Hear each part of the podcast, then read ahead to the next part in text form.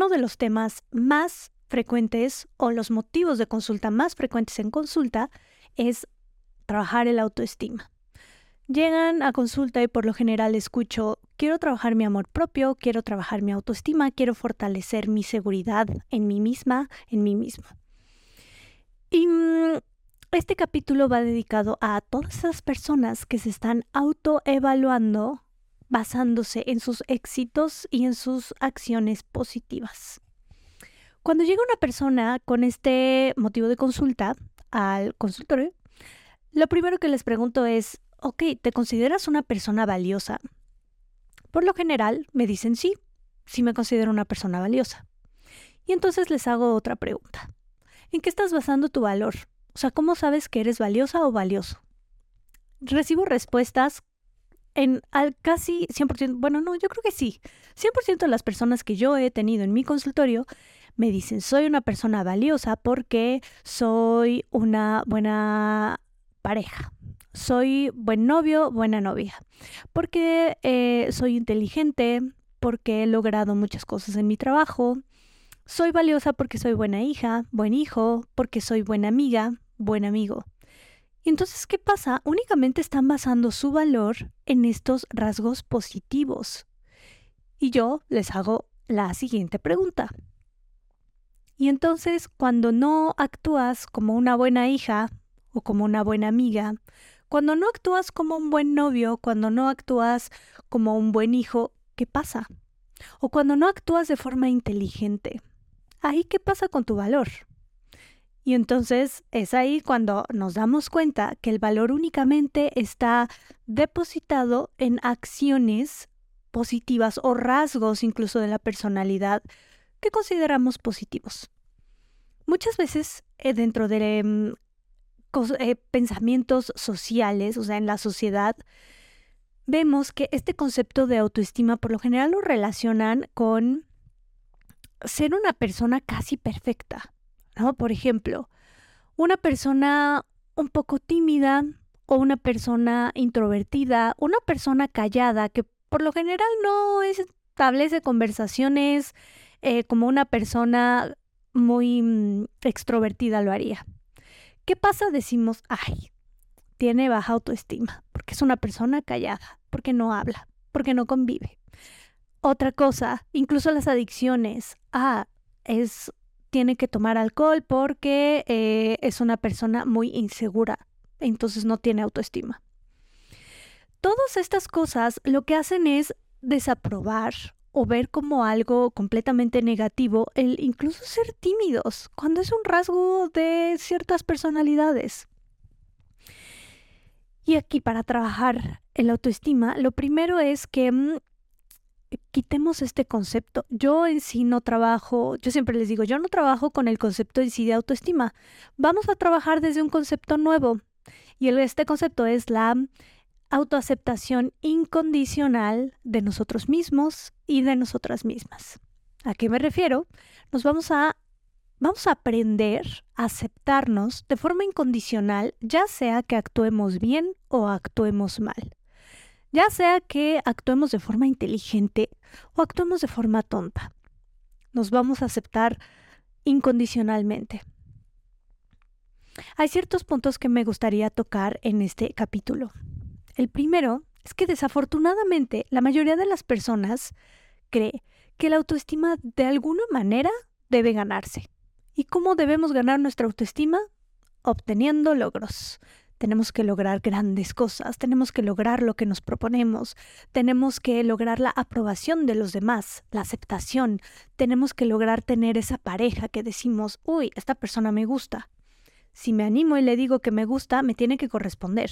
Si no me corresponde, si esa persona me rechaza, entonces ahí va nuevamente. Baja autoestima porque nos desvalorizamos.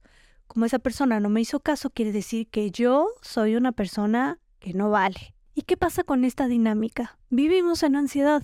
Vamos a vivir ansiosas o ansiosos con esta emoción de forma muy frecuente porque cuando nos veamos a nosotras y a nosotros fallando, nos vamos a dar duro con nuestros pensamientos. Y en sí, la autoaceptación incondicional nos hace vernos como personas falibles. Nos vamos a equivocar. No es realista que nunca vamos a cometer ningún error. Hay que quitarlo de nuestro pensamiento porque esto puede llegar a ser muy peligroso en el sentido de que nos genera mucha ansiedad. La, el autoconcepto, o sea, la forma en la que nos vemos a nosotras y a nosotros mismos, si la manera es que nos vemos en un extremo completamente negativo y constantemente nos estamos diciendo que no somos lo suficiente, que no somos personas valiosas, que no somos aceptables, que no somos inteligentes, que no somos capaces, también peligramos a desarrollar depresión. ¿Qué otra consecuencia tenemos de mm, pensar que la autoestima es algo que se gana con objetivos, o sea, con lograr objetivos? Que cuando logremos algo, nos vamos a sentir, uff, increíble. Nos vamos a sentir la más empoderada, la persona más empoderada, la persona más capaz, pero las emociones son transitorias. Esta emoción de felicidad, este orgullo a nosotras y a nosotros mismos se va a ir. ¿Qué va a pasar cuando se vaya? Vamos a relacionar con, mm, creo que ya no tengo autoestima, tengo que seguir logrando cosas. Y entonces sin importar cuán buena o bueno seas en lo que haces, al mínimo error te vas a machacar a ti misma o a ti mismo con estos pensamientos. Vas a experimentar ansiedad por volver a ganar esa autoestima que ya perdiste. Entonces, el autoestima se convierte o la autoestima se convierte en algo temporal, que de forma permanente, de por vida, tenemos que evitar perder o tenemos que seguir ganando a toda costa. Porque cuando la autoestima se basa en los logros que debes adquirir una y otra y otra vez, nunca va a ser permanente. No vas a poder ver la diferencia entre tu conducta y tú como ser humano. ¿A qué me refiero con esto? Siempre eh, les comento que lo mejor es comenzar a evaluar, si queremos evaluar algo, nuestras conductas. Evitar evaluarnos de forma global a nosotras o a nosotros. Porque ¿qué pasa? Si cometo un error quiere decir que yo soy un fracaso. Y entonces es ahí cuando, a ver, paremos un poco con ese pensamiento. dónde está escrito que te conviertes tú en una persona completamente, o sea, la etiqueta global de fracaso por haber fallado una vez? Da lo mismo con el éxito si logramos tener éxito, ya, soy una persona completamente exitosa. Y no, más bien aprendamos poco a poco a evaluar conductas, evaluar acciones y a tomar en cuenta que lo que se ve frustrado aquí no es nuestro valor, sino nuestras metas. Por ejemplo, quiero trabajar en una, en una empresa increíble. Llamémosle para ti increíble, quiero trabajar en Google. Llego, hago mi entrevista, me rechazan y entonces, ¿qué pasa? Nuevamente, no soy una persona valiosa porque no me aceptaron, porque me rechazaron en esta empresa, cuando yo tengo todas las capacidades para lograr un buen desempeño. Ahí que lo que debemos hacer es, el rechazo no me convierte a mí en una persona menos valiosa. Este rechazo solo significa que mi meta de trabajar en Google se frustró. Nunca habla de mí como persona, habla de mi meta. Ejemplo, otro. Quiero tener novia. Ok, esta eh, persona me gusta y le quiero hablar. Le hablas a la persona que te gusta. Y pues por alguna razón tú no le gustas a esa persona y te dices, ¿sabes qué? Pues no, a mí no me gustaría ser tu novia. ¿Qué pasa? Es ahí cuando otra vez, si relacionamos el ella me rechazó, ella no quiere estar conmigo, es porque yo no soy valioso, ok, vamos a eh, cuestionarnos un poquito ese pensamiento. El hecho de que alguien te haya rechazado, que no quisiera tener una relación de pareja contigo, no quiere decir que tú no seas valioso o valiosa, solo quiere decir que tu meta o tu objetivo de tener pareja se vio frustrado. Y tampoco quiere decir que nunca en la vida vas a poder tener a alguien o compartir tu vida con alguien y ser feliz.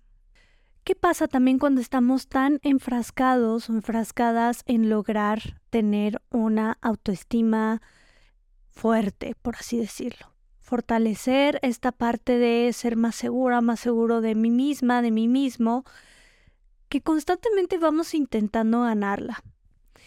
Y entonces, ¿qué pasa? Nos distraemos o nos podemos llegar a alejar de pasar tiempo con personas o en actividades que realmente disfrutamos solo porque necesito demostrar o demostrarme a mí misma, a mí mismo que soy valiosa o que soy valioso. Y con esto nos autocondenamos. A veces incluso condenamos nuestro futuro, porque ya fallé una vez, entonces como no soy valioso porque fallé y no soy capaz porque fallé, quiere decir que nunca voy a ser capaz. Ten mucho cuidado cuando tu mente se va a estos extremos, al al blanco o al negro, al siempre o nunca, al soy valiosa o no soy valioso, o soy inteligente o soy tonto, soy aceptado, soy em, una persona inadecuada. Estos extremos, siempre se los digo, no son realistas y no son saludables. ¿Y cómo podemos vencer esta mm, ansiedad que nos genera la autoestima? ¿Y cómo podemos evitar evaluarnos basándonos solo en estos rasgos positivos. Hay un eh, ejercicio que, pues, reflexivo que a veces les hago y es imagínate a ti como si fueras un rompecabezas de las piezas que tú quieras. Pongámosle, esos rompecabezas que son complejísimos, 5000 piezas. Pero te estás evaluando a todo tú, o sea, todo el rompecabezas por unas cuantas piezas, por unas tres piezas. Y eres un ser mucho más complejo. Les voy a leer una frase que me gusta mucho para aterrizar esta información.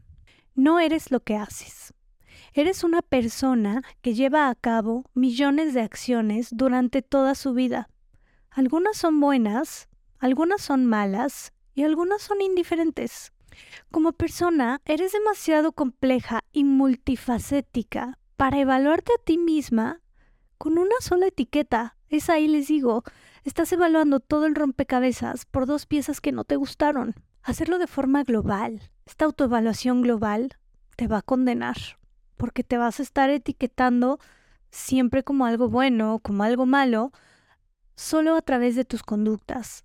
Y entonces aquí, recuerda, que tus conductas únicamente hablan de acciones, no de ti como persona. El rechazo de los demás no habla de ti como persona, habla incluso de sus propias preferencias. Ahora me recuerda a una consulta que tuve que mm, esta persona me decía, es que terminé o, me terminaron porque yo no fui suficiente y porque no soy una persona valiosa. Y entonces fue ahí cuando nos empezamos a cuestionar esto. ¿Realmente por esa única razón te pudo haber terminado? ¿O quizá porque los objetivos de tu expareja ya no iban con los tuyos? Si tu objetivo es llevar tu relación a, mm, no sé, te quieres casar, quieres tener hijos y tu pareja no quiere, y por eso decide irse de la relación, eso no habla de ti, Habla de que tú tienes unos objetivos y la otra persona tiene otros objetivos. Y en ningún momento se habla de que ya no vales para la otra persona. Ahora, también mucho sucede cuando, mm, eh, digamos, nos cambian, ¿no? O sea, cuando terminan una relación, nos terminan por estar con alguien más. ¿Qué pasa ahí? Nuestra mente entra a una dinámica de comparación constante con la otra persona, de buscar evidencia de que hay algo mal con nosotras o con nosotros y por eso la otra persona decidió irse. Esto solo quiere decir que tuvo otras preferencias por alguien más, pero no quiere decir que tú no eres valiosa o valioso. Espero pueda estarme explicando de la manera eh, más clara posible pero básicamente, y en resumen, y para hacerlo sencillo, no te evalúes a ti misma o a ti mismo de forma global. Si vas a evaluar algo, evalúa tus conductas. Si mi conducta no estuvo bien, ¿Cómo la puedo cambiar? Desde ahí podemos hacer mucho más que si nos estamos condenando a que si actúo mal soy una mala persona y si soy una mala persona ya no puedo cambiar. Esto es falso. Elige aceptar tu yo, tu existencia y tu humanidad sin importar si te desempeñas bien, sin importar si te quieren las personas que te interesan y sin importar si estás en una situación de desventaja, ya sea en tu trabajo, en la escuela, en el deporte, etc. Tu única meta puede ser disfrutar tu vida probarte el resto de tu vida que tu valor no depende de solo estos rasgos positivos. Si juntamos lo que te gusta y lo que no te gusta de ti, esto habla de que eres un ser humano muy complejo. No habla de que nos tengamos que etiquetar en una sola y rígida etiqueta en la cual no vamos a caber. No te etiquetes.